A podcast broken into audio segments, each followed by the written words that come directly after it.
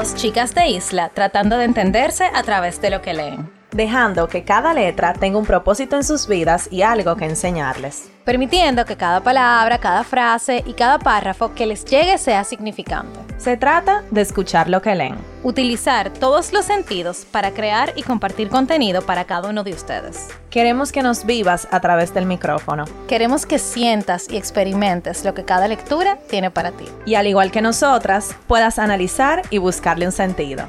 ¿Estás escuchando? Letras al aire.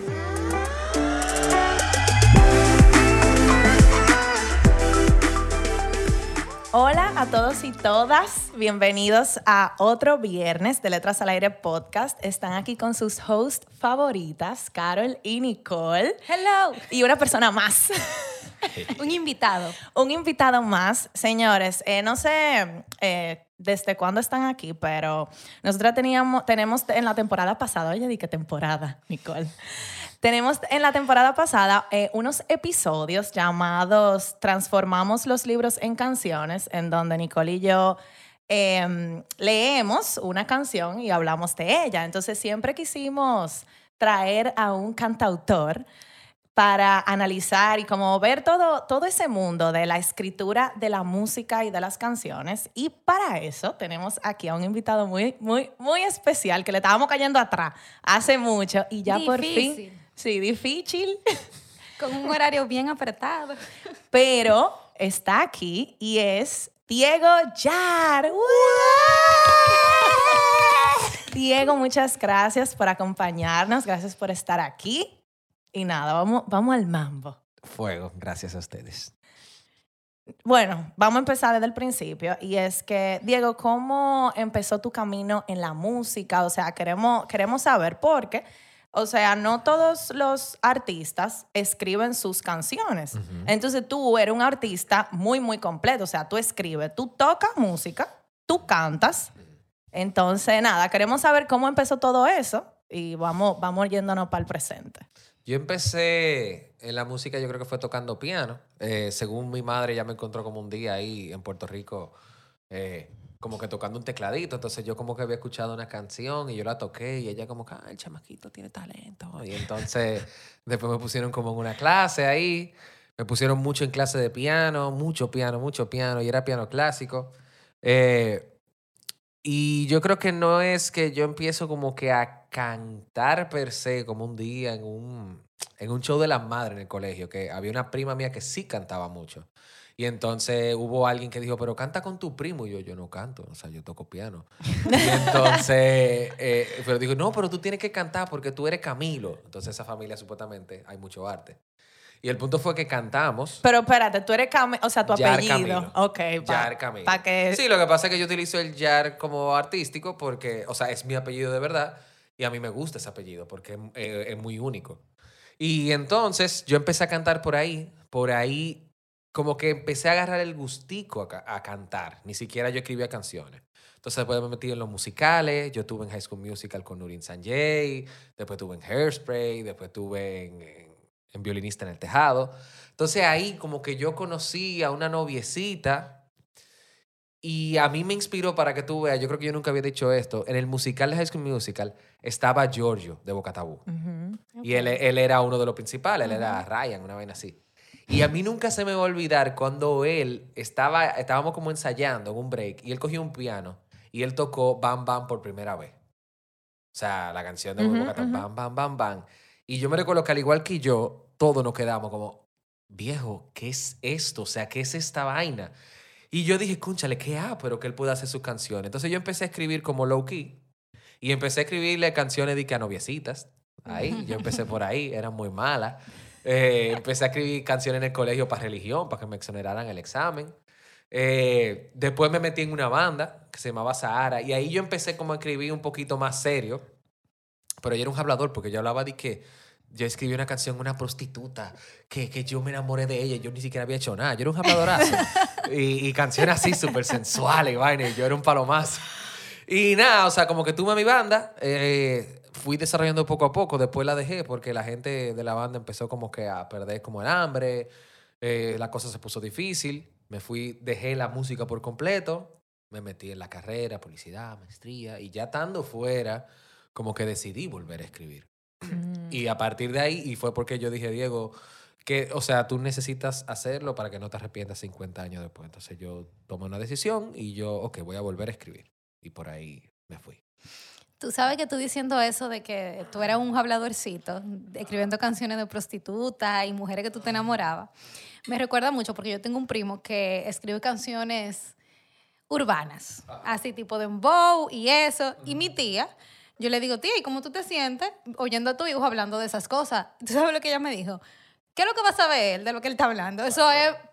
Eso simplemente es para que salga, o sea, para que la gente como que conecte, pero nada de eso lo ha hecho. Entonces, Creo que también eso es una parte importante del tema de la música de, y una diferencia cuando tú escribes cosas que tú viste o oíste de otra persona y música que es cosa que tú sientes. Entonces, tú tuviste esa transición en la que tú comenzaste a escribir cosas que quizás tú no te sentías identificado y después, bueno, aquí es. Lo que pasa es que yo, a mí no me gusta estancarme creativamente. Eso es algo que a mí me, me, me frustra. Entonces, una de las estrategias que yo tengo es que yo siempre tengo como diferentes canciones em- como que empezadas. De forma que si yo estoy trabajando en una y me tranco, me voy para la otra. Y entonces si me tranco en esta, pues me voy a una tercera y voy así como que saltando. Y una de las cosas que yo hago precisamente es, dependiendo mucho de qué yo quiero lograr con las canciones y por proyecto. O sea, hay veces que yo hago una canción, por ejemplo, Agridulce. Agridulce es una canción que yo nunca iba a hacer canción. Agridulce, incluso si ustedes se fijan y se meten en mi Instagram y le dan para abajo, yo creo que esto lo había comentado a, a ti, Carol. Eh, Agridulce fue un escrito de Instagram porque una exnovia mía, después de dos años y pico, volvió y dije, hola, esto me acordó a ti. Yo como que, ¡Qué clásica! y yo empecé, y yo me desahogué, yo le escribí y lo subí de maldad. Así. Y, y, y yo creo que me- mi mejor amigo se la llevó. Le dije, tú eres fuerte, loco. Y yo, yo no tengo que ver con esa. Entonces, por ejemplo, ese es muy personal. Y claro, lleva una sensación como de honestidad mucho más fuerte que esa otra canción. Pero hay veces que, que, que a mí me gusta escribir de repente de, de cosas que no me han pasado, claro, pero a diferencia de cuando yo era más joven, con el respeto que se merece ese approach, ¿tú entiendes? O sea, porque antes era, ah, yo soy cool y me la estoy comiendo porque estoy hablando de, de una prostituta. Pero ahora no necesariamente. Ahora de repente, si yo hablo de una prostituta, yo lo hago con el respeto de que de repente eh, esa mujer no tiene trabajo y de repente está manteniendo a sus hijos con ese trabajo. Como ¿tú puede, entiendes? claro. Ent-. Entonces es como que una madurez diferente porque a mí me gusta hablar de esos temas precisamente para visibilizar cosas que de repente la música en estos tiempos no lo hace. Tú sabes que eso es interesante porque todo el mundo ha escrito algo, o sea, y eso nosotros lo hemos hablado mucho en, en capítulos anteriores, o sea, ya sea de que canciones o poemas o de que en un diario. Entonces, eh, tú, tú llevar como eso tal vez escrito, vamos a decir, maduro, de niño, o sea, y algo que se quede ahí, que es como un desahogo, tú llevarlo hasta ahora, o sea, eso, eso es un largo trecho que tú tienes que caminar. Sí, es, es que es un músculo. Exactamente. La creatividad es un músculo. Exactamente. Si tú no lo ejercitas, Se, se va a quedar ahí va a ser un disparate. Entonces, que, por ejemplo, tú, tú dices que tú tuviste un, un tiempo sin escribir, o sea, o, Sí. o sin, ajá, sin no, escribir. sin nada, absolutamente. Y entonces tú volviste a escribir. Sí. ¿y, Y- qué tiempo? Mucho. O sea, yo creo que fueron como... Desde que se acabó la banda, que fue al principio de la universidad, yo duré cuatro años de carrera, más dos trabajando, más uno de maestría, como seis o siete años sin escribir, sin hacer música específicamente. Casi que- como Adele. ¿Y qué te hizo como motivarte a volver a escribir? Yo lo hice, eh, como te decía, cuando yo me fui a estudiar afuera, para mí fue como un momento de revelación porque yo me fui solo, ¿verdad? Entonces yo estaba solo y no tenía ni a mi, perdona si escucha a mi familia, mi familia fuñendo, ni opinando. No tenía mis amigos usualmente, eh, quizá que eran un poquito más estrechos, ¿verdad? Como de, de 20. Y entonces, eh, como que yo me puse a pensar mucho estando fuera, como que qué yo quiero hacer con mi vida, por qué lo estoy haciendo. Me cuestioné incluso porque yo fui a hacer una maestría en cine, que a mí me encanta y yo quiero ejercerlo, porque a mí me gusta todo el arte. Pero yo decía, pero ¿por qué yo estoy haciendo cine aquí? O sea, ¿por qué? ¿Por qué? ¿Soy yo que quiero o, o es mi, mi, mi circunstancia de que de repente yo puedo hacer dinero por ahí en la República Dominicana? ¿Tú entiendes? Entonces, me recuerdo que lo que definió todo fue que yo estaba en una Navidad, me dio como, me sentí un poco como solo, porque qué sé yo, como todo el mundo se fue, mi familia estaba lejos. Y yo fui, yo tenía mi tarjeta de, de crédito, mis padres, eh, yo puse que mis padres pudieran ver mis transacciones por si algún momento me la clonaban, una vaina así, para que yo me la cancelaran por si no la veía. Y entonces yo fui a una tienda de música, yo, yo estaba en mi casa y a mí me dio un arranque, yo, yo necesito hacer música, así de la nada, yo no sé cómo explicarlo. Y yo fui a una tienda y yo le dije, oye, ¿cuál es la guitarra más barata pero más decente que tú tienes? El tipo me hizo como que, mira, esta cuesta como 150 euros, esta cuesta que sé yo cuánto, y yo, dame esa, la más barata. Pasé la tarjeta, llamé a mis padres, les dije, oigan, pasé la tarjeta, me compré una guitarra, no es un fraude de verdad, me compré una guitarra, es que necesito hacer música. Y la pasé y no sé, como que de repente me sentí tan liberado y tan reconectado de nuevo que por ahí empecé y no paré. Incluso canciones que, que están en, en- en el álbum que yo voy a sacar dentro de un tiempo, yo le empecé a escribir estando fuera, ¿tú entiendes? Ah, Entonces, ah, pero- como que conecté muy fuerte y por ahí seguí. Y una pregunta, ahora tú diciendo eso, de que tú empezaste y no paraste cuando te compraste la guitarra. Algo que les pasa a los músicos, bueno, nos pasa a todos, es el tema del bloqueo. Entonces, en ningún momento, en ese momento, tú tuviste un bloqueo. O sea, tú no te sentiste como que, ¿y ahora de qué yo voy a escribir? O se dio natural. Se- yo creo que se empezó a dar natural, porque la primera, para que ustedes vean, la primera una de las primeras canciones que yo empecé a escribir estando afuera fue El Monstruo. Ah, sí. Y Eh. fue porque mucha gente piensa que yo escribí El Monstruo por, únicamente y exclusivamente por, el- por, por lo de la Plaza de la Bandera. Ajá. Pero El Monstruo, yo lo había empezado a escribir como hace dos años antes. Y fue porque yo estando afuera se regó y se desató el lío de Odebrecht aquí en el país. Ujú. Entonces yo estaba afuera y yo veía como que todo el liazo de corrupción que había y yo como que me sentí mal. Yo dije, conchale, mira como mi país, yo estando afuera, mira cómo siguen el desmadre. Y yo empecé a escribir el monstruo. Y así mismo yo fui como que escribiendo de cosas eh, que yo entendía que a mí me movían por alguna razón. ¿Tú entiendes? O sea, ahí yo, em- eh, yo empecé a escribir una que se llamaba La Negra y era porque veía muchos casos de feminicidio en el país. Entonces, como que a veces yo quería que las mujeres mandaran al diablo a los hombres que la tratan mal. Entonces, La Negra como que sí. Y yo usualmente, nada, como que busco de qué, de qué escribir. A veces lo busco en los periódicos, a veces eh, busco personas que me dicen un cuento y yo le digo, "Eh, espérate, ¿qué fue lo que tú dijiste?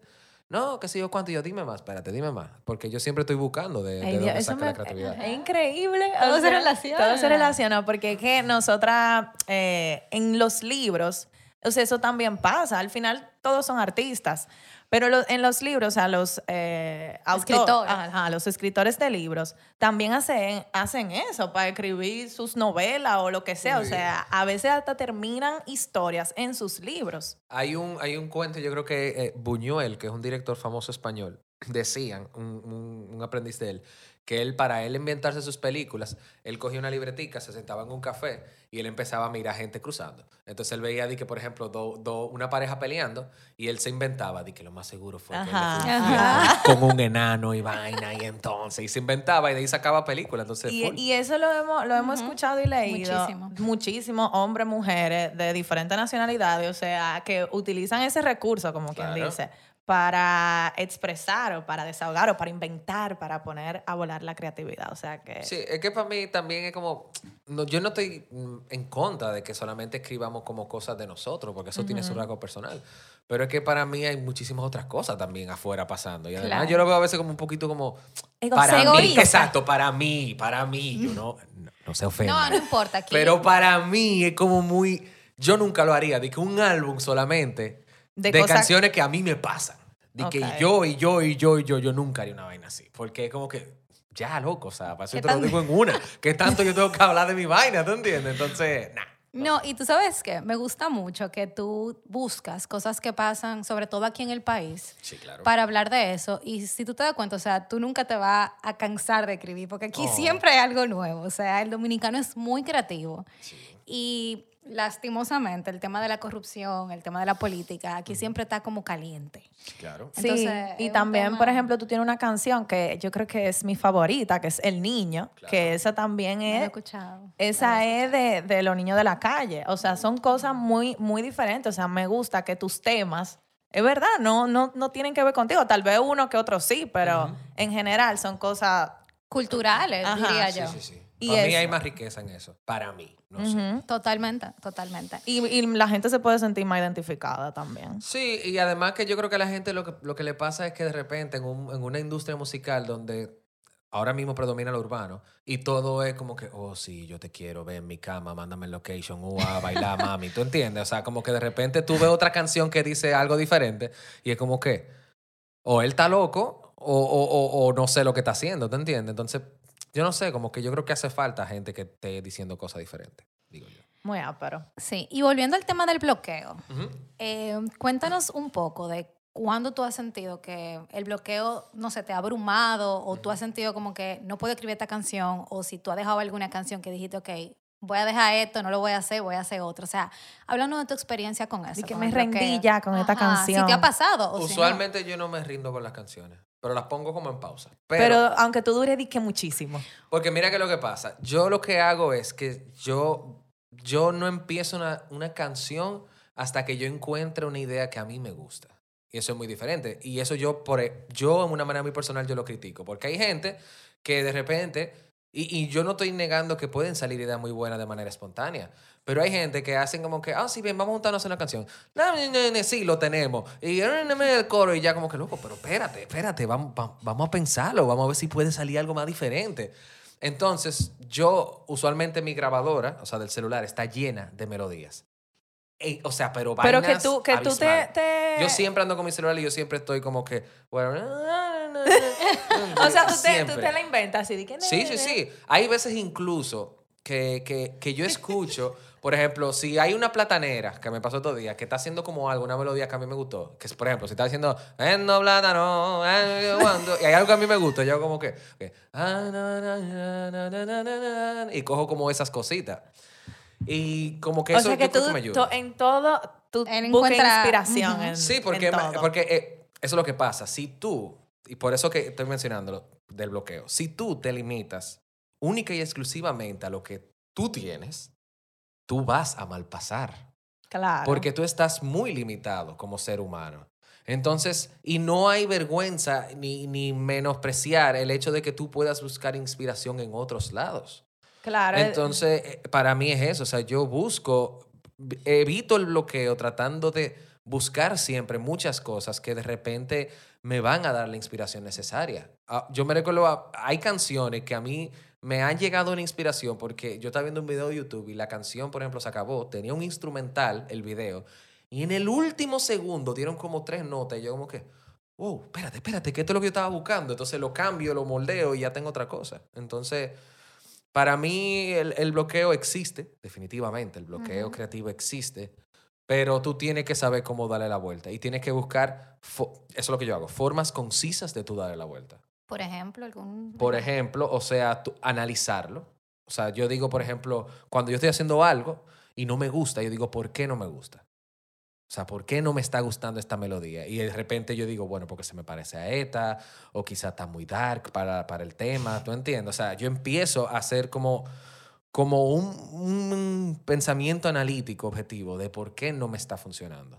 Y no te- se te funda el cerebro. Sí, yo a cada rato, Ok. pero para eso está la cerveza. Gracias a Dios. Salud, no, te- no tenemos cerveza aquí, Pero pero... salud.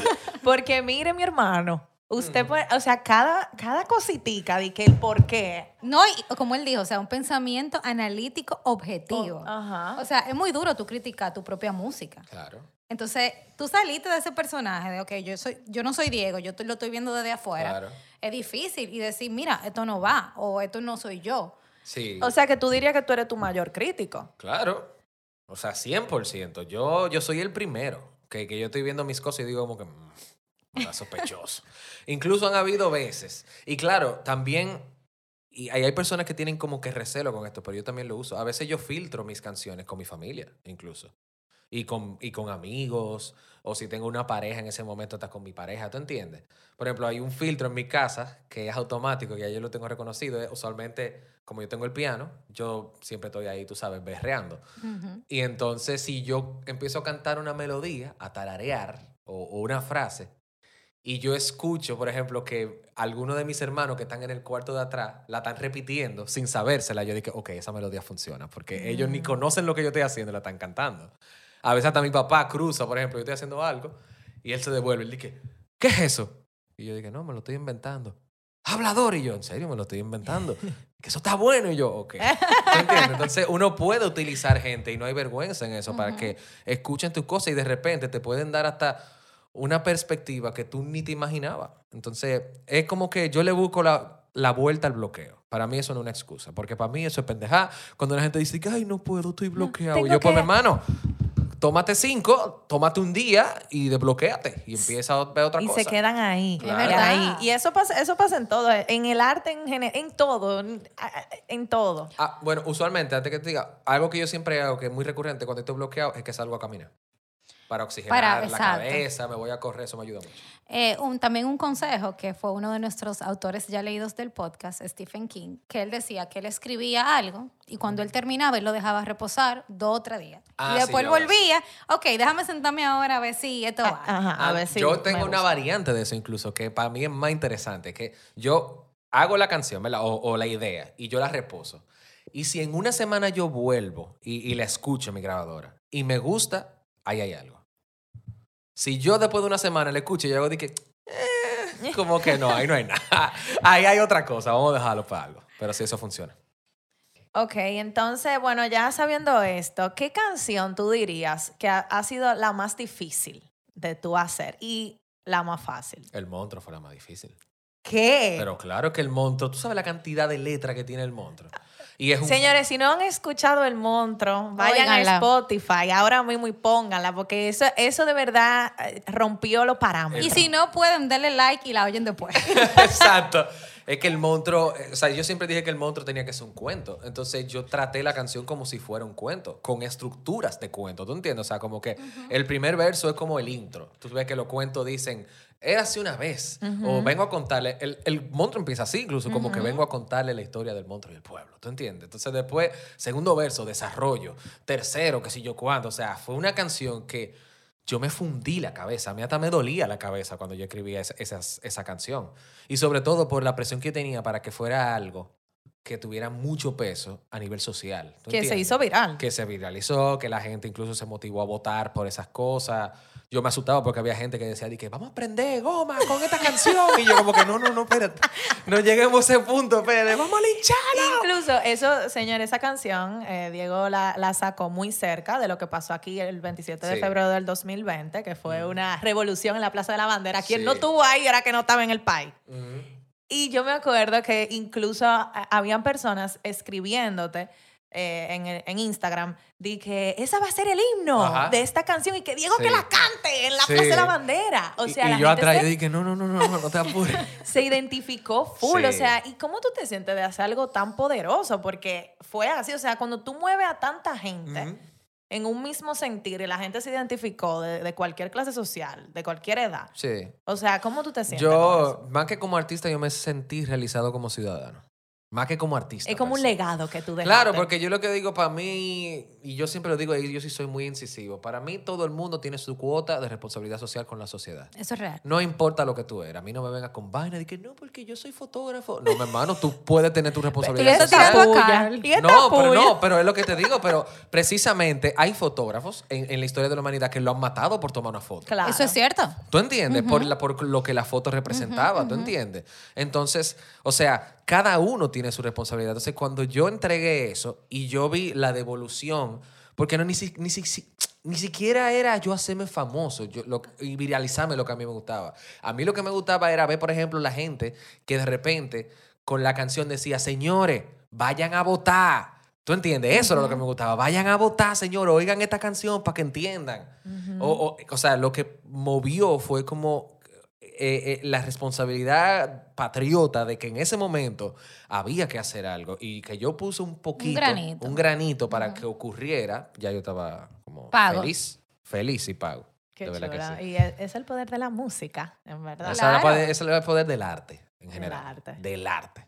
Qué poderoso. El poder del arte, ese va a ser el nombre de Claro. Aquí en vivo.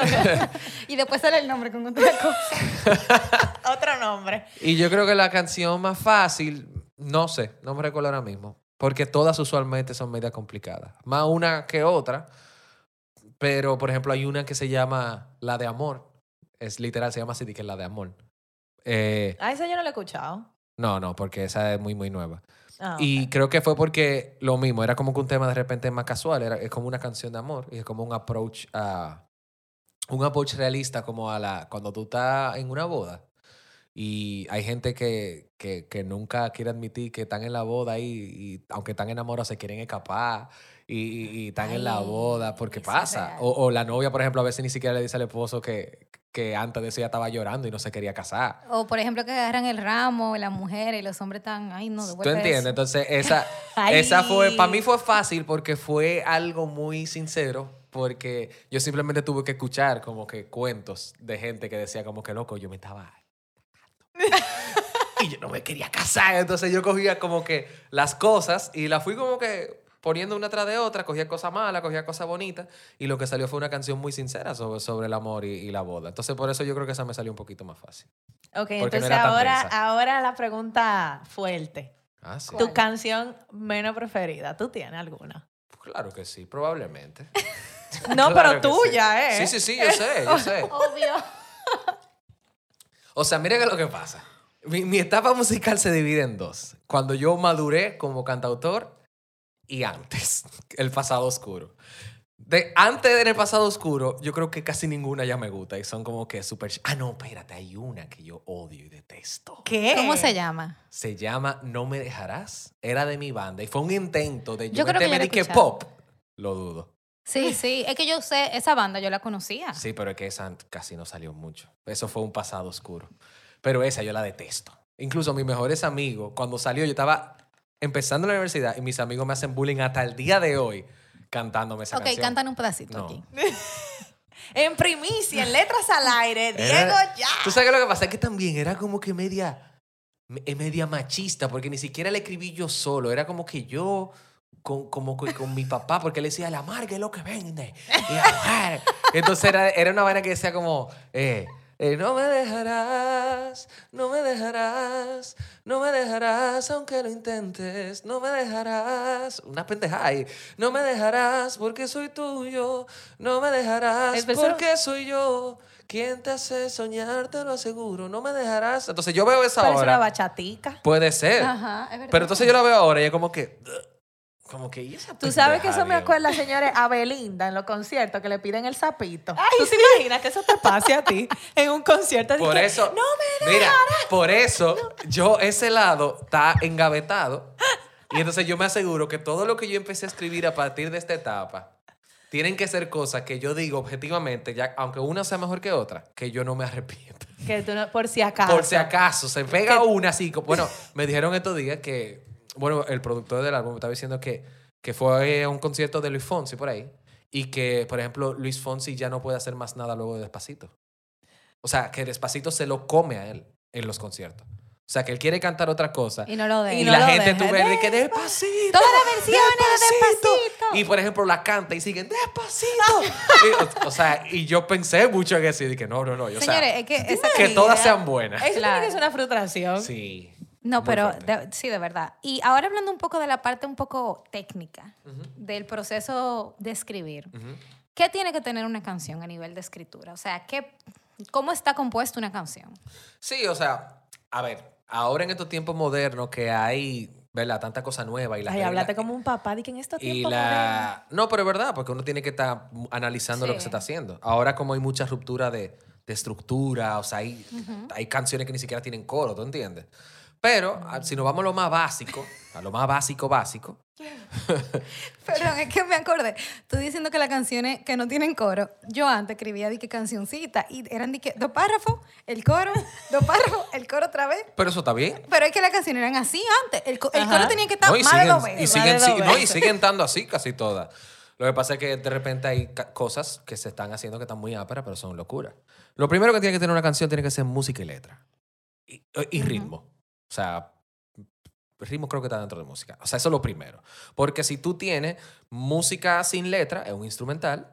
O sea, una pieza instrumental. Y si tú tienes letra sin música, es un poema. Que, o sea, señores, Entonces, no, la, la- la música es otro, otra Sí, claro. lectura, o sea, otra, Claro. Es es otro otra mundo. cosa. Es otro Claro. mundo. Que eso, eso es increíble para No, mí. y que incluso tú conjugar, o sea, música y letra bien. Eso Es- es, es que eso eso- es otra cosa. Es que eso, eso, pa- eso hay que Hay que fundirse. fundir. Hay que fundirse. Hay que la fundirse cabeza. dependiendo de qué tan. eh, como de qué tan consciente tú quieras componer. Porque hay veces que la verdad, y eso no está mal, hay veces que tú compones de manera eh, espontánea. O sea, hay veces que tú, tú ves que ahí dice, qué sé yo, eh, hola, ¿cómo estás? Y de repente, yo creo que hay una canción que empieza así, ¿cómo estás? Tu despedida para mí. Eso no es un reggaetón. Yo no Sí. te- ¿Tú entiendes? Hola, bebé. Hola, bebé. ¿Tú entiendes? O sea, ahí, La mamá de la mamá de la mamá de la mamá. Exacto.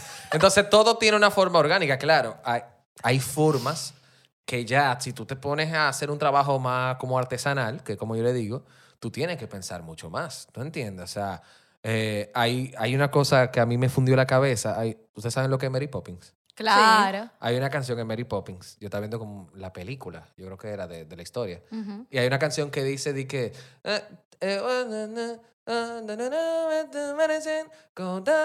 Entonces yo como que, ah, sí que ah, pero... Y entonces el compositor decía, para mí, mira lo que hicimos, loco, que cuando la letra dice go down, la melodía va para arriba. Entonces, go down y es para abajo. Y yo como que, ¿Qué? ¿cómo tú piensas en eso, viejo? Pero hay, o sea, eso son decisiones que se toman, ¿tú Ujú. entiendes?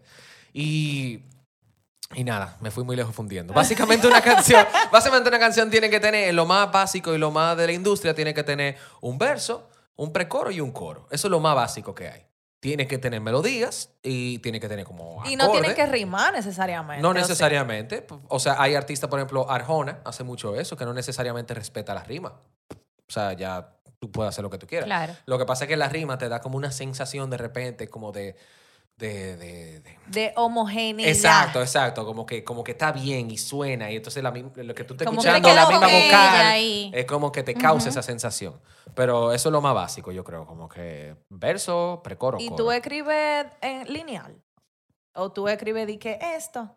Así. Y lo va pegando Sí, así. Y después, así. esto Yo para allí, incluso, random. para componer, mi mamá se cura mucho conmigo. Yo escribo en, en una libreta Canson de dibujo grande. No en una Ah, libretica. Tú vas o sea, escribiendo así. Sí, como si Ajá. estuviera pintando. Entonces, porque lo que pasa es que también yo soy un poco desorganizado escribiendo. Entonces, y, y como que a veces me da falta de atención. Entonces, yo, por ejemplo, empiezo a escribir algo y de repente me llega otra cosa y yo lo que hago es que lo escribo como en otro lado. Y que, espérate. Ok, y vuelvo aquí, para que no se me olvide, ¿te entiendes? Entonces lo voy poniendo como que por espacios. Pero eso es que tu cerebro está pensando más rápido que lo que tú Sí. escribiendo. A, a mí lo que pasa es que me da terror que se me olvide. Eso es lo peor que Ay, le puede sí, pasar a alguien. A alguien creativo. Para mí que tú hagas algo, y por eso es que hay veces que yo paso también por, por pedante, porque hay veces que la gente no entiende que si yo estoy hablando y me llega una vaina, yo tengo, yo digo, espérate, espérate, espérate, espérate. Ok, seguimos. Porque si después a mí se me olvidó eso, yo no sé si ese es mi próximo hit. Para que ustedes sepan, Diego ha hecho eso como cinco veces aquí. es que No, hemos tenido que cortar. O sea, tú te imaginas, por ejemplo, eh, la jeva de Despacito, que Valeria se llama la compositora que trabaja con, con Luis Fonsi. ¿Tú te imaginas que cuando ella empezó, ella empezó a tener la idea de Despacito, que alguien hubiese dicho, de que, mira, ayúdame a tender la ropa, y ella hubiese dicho, de que, ah, ok, vamos, y se la había olvidado. claro. ¿Ya? Se lo olvidó Despacito. Ay, Dios mío. ¡Ah! Y ustedes saben lo que Despacito No, y, y es- eso, o sea, eso, eso tiene que ser tan frustrante. lo es. El tú, Dios mío, ¿qué era lo que yo estaba pensando? ¿Qué era lo que yo estaba pensando Y para ya, esta y tal vez no te ya. llegue igual. Yo por eso incluso duermo con el celular al lado, por si una emergencia, pero es para también. Yo he grabado cosas durmiendo. O sea, que, tú te levantas y no te Ah. acuerdas. Ajá, y no me acuerdo lo que grabé. A veces es un disparate, pero hay veces que no. Por ejemplo, hay una canción en el álbum que se llama El Sueño, literal, porque fue de un sueño. Ay, O sea, que yo como que soñé algo y yo así me levanté, medio dormido y dije... un disparate, pero el otro día lo escuché y yo entendí lo que yo quería hacer. Y yo como que, ok, aquí hay algo, espérate. Y salió una canción que está en mi álbum ahora y se llama así, El Sueño. Qué pero Llegó el momento de los momentos Más esperados. de cada episodio con invitados. Pacha. Ok. Diego, eh, nosotros le hacemos preguntas random a nuestros invitados que no tienen nada que ver con el tema. Ok. Pero esta vez lo vamos a hacer diferente, solo para ti. Pacha. Vamos a hacer seis preguntas random, una tras otra. Y tú tienes que responder lo más rápido que tú puedas. Lo que te salga. ¿Ok? O sea, pero Wow, yo no cortas, tú dices. sí, son cortas. O sea, es Pero cortas de que de dos palabras, ¿cuál es tu color favorito? Rojo. literal. Señores, pero que tú Nicole. Nicole es la creativa de aquí, pero yo no sabía que iba a ser así. Hay algunas que son sí, ¿no? O sea que, Está bien. dale. Métele un gancho ahí, métele un gancho. No, tengo miedo. ¿Por qué? Por mi respuesta. Bueno, piénsalo. ¿Tú te Esto es vivo, esto es que tú vivo. Porque yo sí te que voy a que- responder. Haya que cerrar, y que señores. No, me ponen un pi. Ok. Playa o bosque. Playa. ¿Te casarías? Claro. ¿Perros o gatos? Perros. ¿Secreto más grande que tienes? Yo no te puedo decir eso, por eso es un secreto. Ya, yo no cayó. por algo son secretos. Ok. No quedan dos. Déjame buscarlas bien. Ay, Ay, no, no, no. ¿Qué es lo que más te gusta de una persona? Su mente. ¿Harías un trío? No lo sé. No te voy a decir que me llama la atención. Pero, ok, no. Te puedo decir bajo las condiciones que yo lo haría. sí. Si fueran totalmente desconocidos. Ok. Mi, mi- si yo tengo que una pareja y no, no, no, no, no, no. Tiene que ser dos gente que yo no conozca y que no tengamos ningún tipo de, de afección. Así yo soportaría. ¿Hombre o mujer? Coño, yo no quiero ser machista, pero mujeres, por favor. Es que yo no soy tan uno abierto. tiene que ser- preferencias sexuales. Exacto, o sea, Uno yo no tiene soy, que tener cuidado. yo ya, no soy tan abierto sexualmente para, para hacerlo con otro hombre, pero no mujeres, por favor. Pasó, Diego, pasó. Pasó. Producción, pasó, Diego. Entonces, Diego, eh, ¿qué consejo tú le darías a alguien que quiere empezar eh, a componer, o sea, quiere empezar a escribir, a hacer música, o sea, eh, el cam- yo sé que tú tienes muchos planes y metas, pero tú llevas un camino súper, súper bueno. Sí. Eh, ¿Qué cosas tú le dirías a alguien que así que, que quisiera empezar? Lo primero que tiene que hacer es ser sincero y tiene que preguntarse por qué lo está haciendo y qué quiere conseguir con eso. Porque eso va a definir el tipo de arte que tú vas a hacer. Si tú lo que quieres es hacerte rico y ser un rockstar, puedes ponerte a ser urbano. ¿Tú entiendes? Porque, por ejemplo, yo, con el tipo de música que yo hago, yo sé que yo no voy a llenar un estadio olímpico. Y al Po- principio... Espérate. No, no, no, pero no, no es por mal. O sea, a mí no me importa. ¿Por qué? Porque por las tendencias que hay para, o sea, si hubiese sido antes, si hubiese sido antes, en tiempos de repente donde la música eh, de más de cantautor tenía más peso, yo te diría que sí. Por ejemplo, cuando antes lo normal era que hubiera un Franco de Vita. un Pero Juan Luis, exacto, Franco un- de Vita llenó. Claro, pero en esos tiempos esa era la norma Claro. había una calidad musical con un estándar que tenían que cumplir. ¿Tú entiendes? Ahora es todo lo contrario. Ahora lo que permea más que la calidad es el volumen de música. Lo, lo- lo mejor es que tú estés sacando música, tú entiendes, mensual, mensual. Y no importa lo que sea, pero tienes que estar vigente. Como Bad Bunny. que Exacto. Siempre como, tiene Bad algo. Como no Bad Bunny, como todos los urbanos. Mensual tienen que estar sacando una cosa. Entonces eso, tienen que saber, tienen que ser muy sinceros para entender qué tú quieres hacer con eso. O sea, tú quieres hacer música simplemente para desahogarte y ya, bueno, pues a lo que te dé tu gana. Claro, en el momento que tú quieres que tu música la escuche otra gente, tú tienes que pensar en esa gente. Aunque sean dos gatos, ¿tú entiendes? Pero tú tienes que pensar en quién te va a escuchar.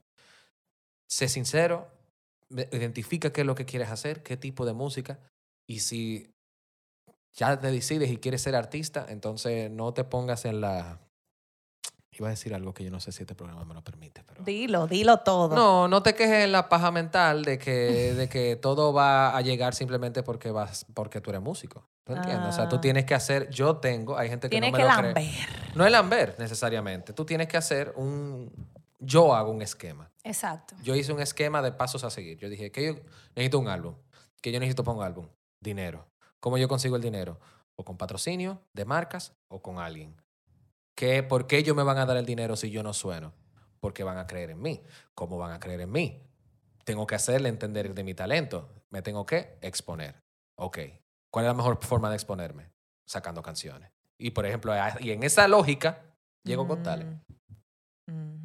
Entonces, cuando llegó Got Talent, yo dije, esta es la forma más masiva que yo voy a tener para exponerme, para que alguien me escuche y alguien crea en lo que yo estoy haciendo. Y así fue. Y así Y fue. hay que guayar su yuca, por más bueno que uno sea, no es, no es el cuento de hada de que, ay, eh, tú estabas tocando en una esquina y el tigre con más O cuarto sea, del mundo. Espérate, eso pasa. Claro, claro. Eso sí, pasa pero más- como sea, hay que guayar Sí, hay que la yuca, guayarla porque para que puede pasar, pero eso no es la, la- Sí.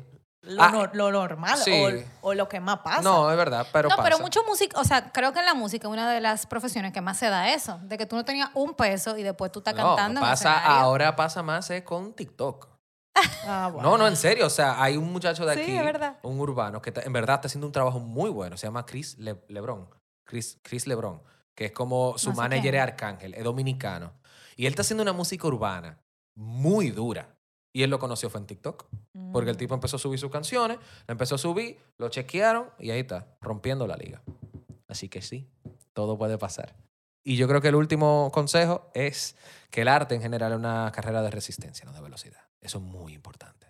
Muy, muy importante. Claro, porque te van a dar muchos trompones en el camino. Tú tienes que estar preparado para contarlo. Claro. Muchos ca- no. Casos de, de- de- de actores, por ejemplo, que tienen 20 años de carrera y se pegan en el 21. Ujú. Artistas así. O artistas que se mueren, nunca ven su música triunfar y después que se mueren que Que la O sea, que si de verdad tú lo quieres hacer, resistencia y, y no te desesperes. Si de verdad es algo que tú quieres hacer bonito, Ujú. porque si es otra cosa y tú lo que quieres es cuarto, a lo que tú quieras, porque cualquier cosa se puede pegar. Tú sabes que tú diciendo el tema del dinero, eh, Sam Smith, Ujú. él estaba en una entrevista con Jimmy Fallon y Jimmy estaba diciendo que a él le encantaba una canción del que dice, di que money on my mind, porque era súper pegajosa. Ajá. Y él decía, yo odio esa canción, porque eso no soy yo. O sea, todo Ya el mundo me la pide y yo la odio la canción, Ya porque a mí no me interesa el dinero. Y bueno, sabemos que él es súper famoso, pero eso no era su main, eso no era su meta. Claro. Entonces me da mucha risa que tú digas eso, porque creo que el arte no es para tú ganar dinero. O y sea, eso hay que tenerlo claro. Para o sea, mí. no es necesariamente para hacer dinero, porque, por ejemplo, tú como artista, si vas a ser artista, el dinero tiene que estar. Y tienes que ganar, o sea, para tú vivir del arte, tú tienes, que Tienes que ganar ganar. mucho dinero. ¿Tú entiendes? A menos de que tú vivas tú solo en una choza y tú no quieres tener familia, pero tú tienes que, o sea, el dinero está. Lo que pasa es que lo que yo digo es, y me lo, un- mi mejor amigo me enseñó esa cosa, o sea, el dinero no puede ser el centro. Que Exacto. Ajá, lo ¿Tú que entiendes? mueve Lo que tu mueve. arte. O por lo menos que tú lo tengas claro, porque de repente, si tú quieres que el dinero sea el centro, aperísimo. Pero yo lo que digo es que tú tienes que ser coherente. O sea, tú no puedes pensar que tú, tú, o sea, que lo tuyo es el dinero, pero después tú quieras que te respeten como cantautor. Si tú en tus canciones lo primero que sacas, eh, lo primero que te llega a la mente y es vaina sin sentido. ¿Tú entiendes? O sea, tú no puedes querer un lado si tú estás del otro. Entonces, eso es lo que tú tienes que tener claro. O sea, ¿qué es lo que tú quieres? Estás aquí, tú estás allá, tú estás allá. Y, con, el primer consejo que tú diste, Diego, de, de, que lo, de, ajá, lo de llenar estadio. ¿Cuál era? ¿Cómo era que tú dijiste? Sí, que yo sé que, con, yo sé que con el tipo de música que yo hago, no necesariamente yo voy a llenar un estadio olímpico. Pero, por ejemplo, yo soy partidaria de que lo que queda en el tiempo es más valioso que algo que se pega por un tiempo corto. 100%. Entonces, tal vez, es verdad que en este tiempo hay mucha cosa eh, muy famosa, pero pueden ser muy efímeras. Sí, sí, sí. Entonces- Yo le llamo eh, música chatarra. O sea, como la comida chatarra. Exacto, exactamente. sí, sí, sí. Entonces, Tú te lo- la has comido, pues te cae mal. Sí, no, o sea, que es algo que tú. Es por la forma en que se hace, pero es así. O sea, es como que tú vas, pa, música, pa, salió ya. Yo sí creo que en ese valor que, que sobrepasa el tiempo, hay, o sea, ¿por, por qué no? ¿Por qué, un, un- o sea, ¿por qué tú no pudieras llenar un estadio de gente que sí valore eso a través del tiempo? Yo O creo sea, que está siendo porque- realista. Sí, Eh, pero yo también, yo también creo que, señores, aquí han, venido gente que no son urbanas y llenan estadios. ¿Quiénes? Juan Luis Guerra. Exacto. Exacto. Exacto. Exacto, ¿verdad? Juan Luis, es lo que te digo, los artistas que lo suelen hacer, o son evangélicos, que llenan todo eso de gente ahí orando y, y eso, y eso llena, o son políticos que, que- Claro. que meten, o son artistas que debido a la fama que consiguieron en los tiempos donde esa era la prioridad, Exacto. lo pueden Me conseguir. rehuso, me Sí, rehuso. es verdad. Me rehuso. Es verdad. Me rehuso a, Yo pe- te- a, a- a- a eso, porque Es que, tiene que, o sea, yo siento que la calidad tiene que ser lo primordial. ¿Está No, bien? pero es que eso no tiene que Pero ver que eso con no el tiene que ver. Eso no tiene que O ver sea, con es que, yo no voy a, es que yo ¿no? voy a dejar de hacer música buena de que porque yo no puedo llenar el Tú sabes estadio qué es lo que. Y perdón, digo que te interrumpa. Tú sabes qué es lo que pasa, Carol, que es lo que yo veo, por lo menos. Quizá tú y yo valoramos la buena música. Que puede ser y sea una música Y, diferente. y son más gente. Pero señores, Coldplay va a llenar el estadio. Mm, Espérate, eso es un caso Vamos a verlo. Espérate, Vamos vamos, a a verlo. verlo. Todavía hay taquilla. Exacto, ¿viste? vamos a verlo. Vamos a ver. Pero vol- volviendo al tema. Este, este episodio lo estamos grabando antes de Coldplay. Vamos a hacer un post. ¿Qué es lo que te voy a decir? Oye, lo que iba a decir era que quizá tú y yo, tú y yo, Diego, y nuestro productor aquí, Saludos. Saludos a Axel. en el Saludos, estudito. En el estudito, exacto. Eh, valoramos la música buena, pero lamentablemente lo que aquí venden son los dembow y son los géneros urbanos y esos son los que llenan Pero que eso y no tú no ser- puedes ir con la mayoría, tú no puedes irte en contra de la mayoría, lamentablemente. Pero que eso va a ser por un tiempo pequeño. Puede- Eso puede, Puede ser, ser. que sí y puede ser que no. Puede ser que no. Por ejemplo, la gente prognosticó que el reggaetón se iba a acabar hace 10 años. Exactamente. Y ya lleva 20. 21. ¿Qué 20? No, porque eso estaba antes de que nosotros naciéramos incluso. Exacto. El reggaetón tiene más de casi, va a cumplir casi 30 años.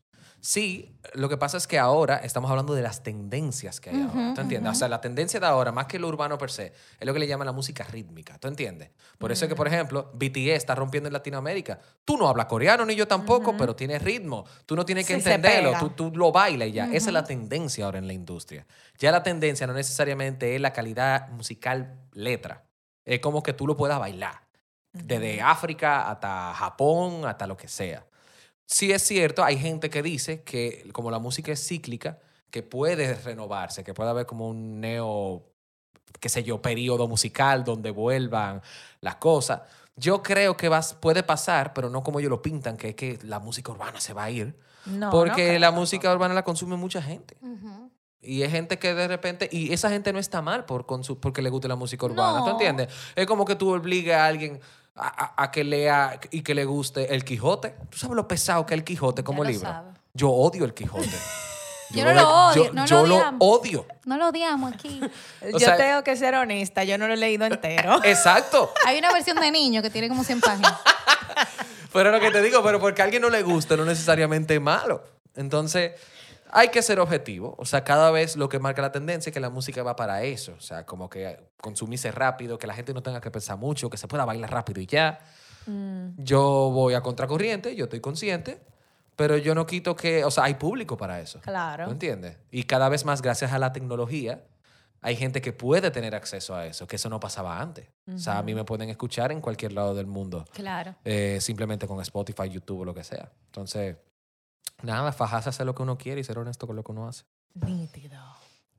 Preach, como dicen. bueno, tú sabes que nosotros aquí hablamos de libros, entonces quisiéramos saber si hubo algún libro, eh, que no sea el Quijote, ya lo sabemos, que te haya influenciado de alguna manera o que haya sido de aporte para ti, que lo puedas compartir con nuestros lectores, oyentes. Y eso que hace mucho que yo no leo. Muchísimo. Eh, mediten la pelada ahí. mediten la pelada. y Esa debió ser la pregunta random. Y bien ¿Libro duro. favorito? No, porque es verdad, hace mucho que yo no leo. Y ni siquiera me recuerdo la última vez que leí. Porque usualmente estoy viendo más documentales y películas y, y, y cosas de periódico. Bueno, Bueno, puede ser una película o un documental. Algo que te haya inspirado, o sea, que te... Que, que- que- que- Que- o sea, que, haya, que te haya inspirado en, Ajá. tu, en seguir haciendo tu arte, algo. lo o que te inspira o que te ayuda. Ah, bueno, espérate. Voy a poner, no necesariamente es el que más me inspiró, pero sí definitivamente, porque me pasó hace poco. O sea, y me inspiró full para hacer una canción. Vi estos días la película eh, The Help Ay, esa película es buena. de, de Emma Stone con, con Viola Davis.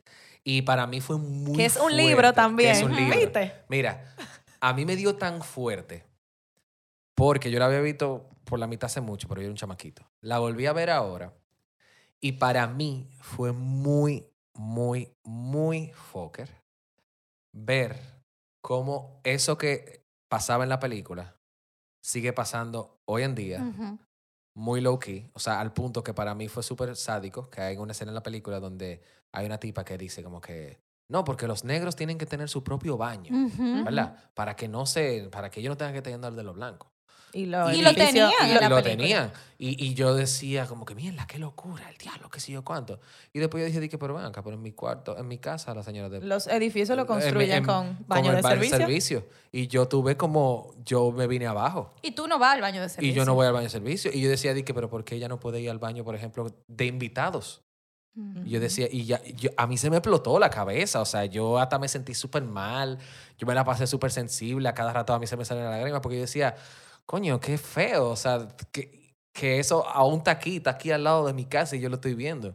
Y me inspiró tanto que dije, coño, debería hacer una canción así dándole en la madre a toda esta gente y dándole como bombo a la, a las mujeres que, que limpian en la casa y que te cocinan y te crían tu fucking muchacho. Ya lo Y sabes. te dan un sueldito ahí y me inspiró mucho. Y yo, y yo creo que yo lo dije así, yo lo dije, yo voy a hacer una canción de esta vaina, así que la gente le dé vergüenza y se jodan. De verdad. me- Y más, y más aquí, porque eso, bueno. eso, son, eso son en países latinoamericanos que se ve eso. Sí, afuera incluso. Yo estaba hablando con, con un amigo que, que tiene un, otro amigo internacional que afuera es un lujo. Claro. O sea, la gente allá te cobra de que dos mil dólares por tú tener una persona así que te limpie una Ujú, vaina así. Porque, porque entienden que tu casa es tan sagrada que no permiten, o sea, no, no le gusta tener gente adentro. Entonces, el hecho de que esa confianza y de que esa persona esté ahí jurungando en tu casa Y cocinando. y cocinando, Y lo cobran durmiendo en tu carísimo. casa. Y cuando tú cobran no estás ahí, esa, la gente está ahí, o sea. Así que sí, ese fue el Wow. último que me inspiró. Bueno, pues Muy ya bueno. saben de Help, que también es un libro, o sea, es basado en un libro. No sé quién es el autor, lo vamos a buscar. y se lo dejamos en el newsletter. bueno, Diego, gracias por tu tiempo. De verdad nos encantó tenerte aquí. Eh, yo creo que este episodio va a estar aperísimo. Sí. Y nada, eh, esperamos tenerte pronto para que nos cantes algo. ¿Tú no nos cantaste algo? ¡Ay, sí, cántanos algo! Eh, Para despedirnos. Hay una canción que va a estar en, en el álbum. Yo creo que es una de mis favoritas, se llama La Yola. Eh, es una canción que yo hice de un amor en viaje en Yola. Literal, como que dos personas que se Que se llama enamoraron. Puerto Rico. Exacto. Ay, qué ápero. Y entonces, eh, es como que un tipo que saben que están en una situación como muy complicada, ¿verdad? Porque tú sabes que los viajes en Yola son horribles. Y entonces el tipo como que ve una tipa que le gusta y entonces él se dedica a hacer como que el viaje sea lo menos caótico posible para ella. Entonces trata como que de hacerla que ella se sienta bien en el medio de toda esa vaina tan horrible. Y el coro dice, mira que el futuro nos espera en la otra orilla. Si quieres, ponte mi esperanza de salvavidas. Tranquila negra que ya vamos a llegar, llegar, llegar. Y mira que he hablado con el cielo pa' que no te queme el sol. Que he reservado el océano entero para nosotros dos. Para hacerte sonreír, para ayudarte a olvidar. Acompáñame a bailar un merengue en el medio del mar. Esa. Señores, wow. Señores, no hay más nada que decir. No hay más nada que decir, señores. Pueden seguir a Diego en diego.yar con doble A. Exacto. Y a nosotras en Letras al Aire Podcast, ahí hay de todo. Lleguen, búsquenlo y ya saben. Nos vemos, si, si entran, nos vemos por allá. Duro. Nos escuchamos el próximo viernes. Bye. Bye.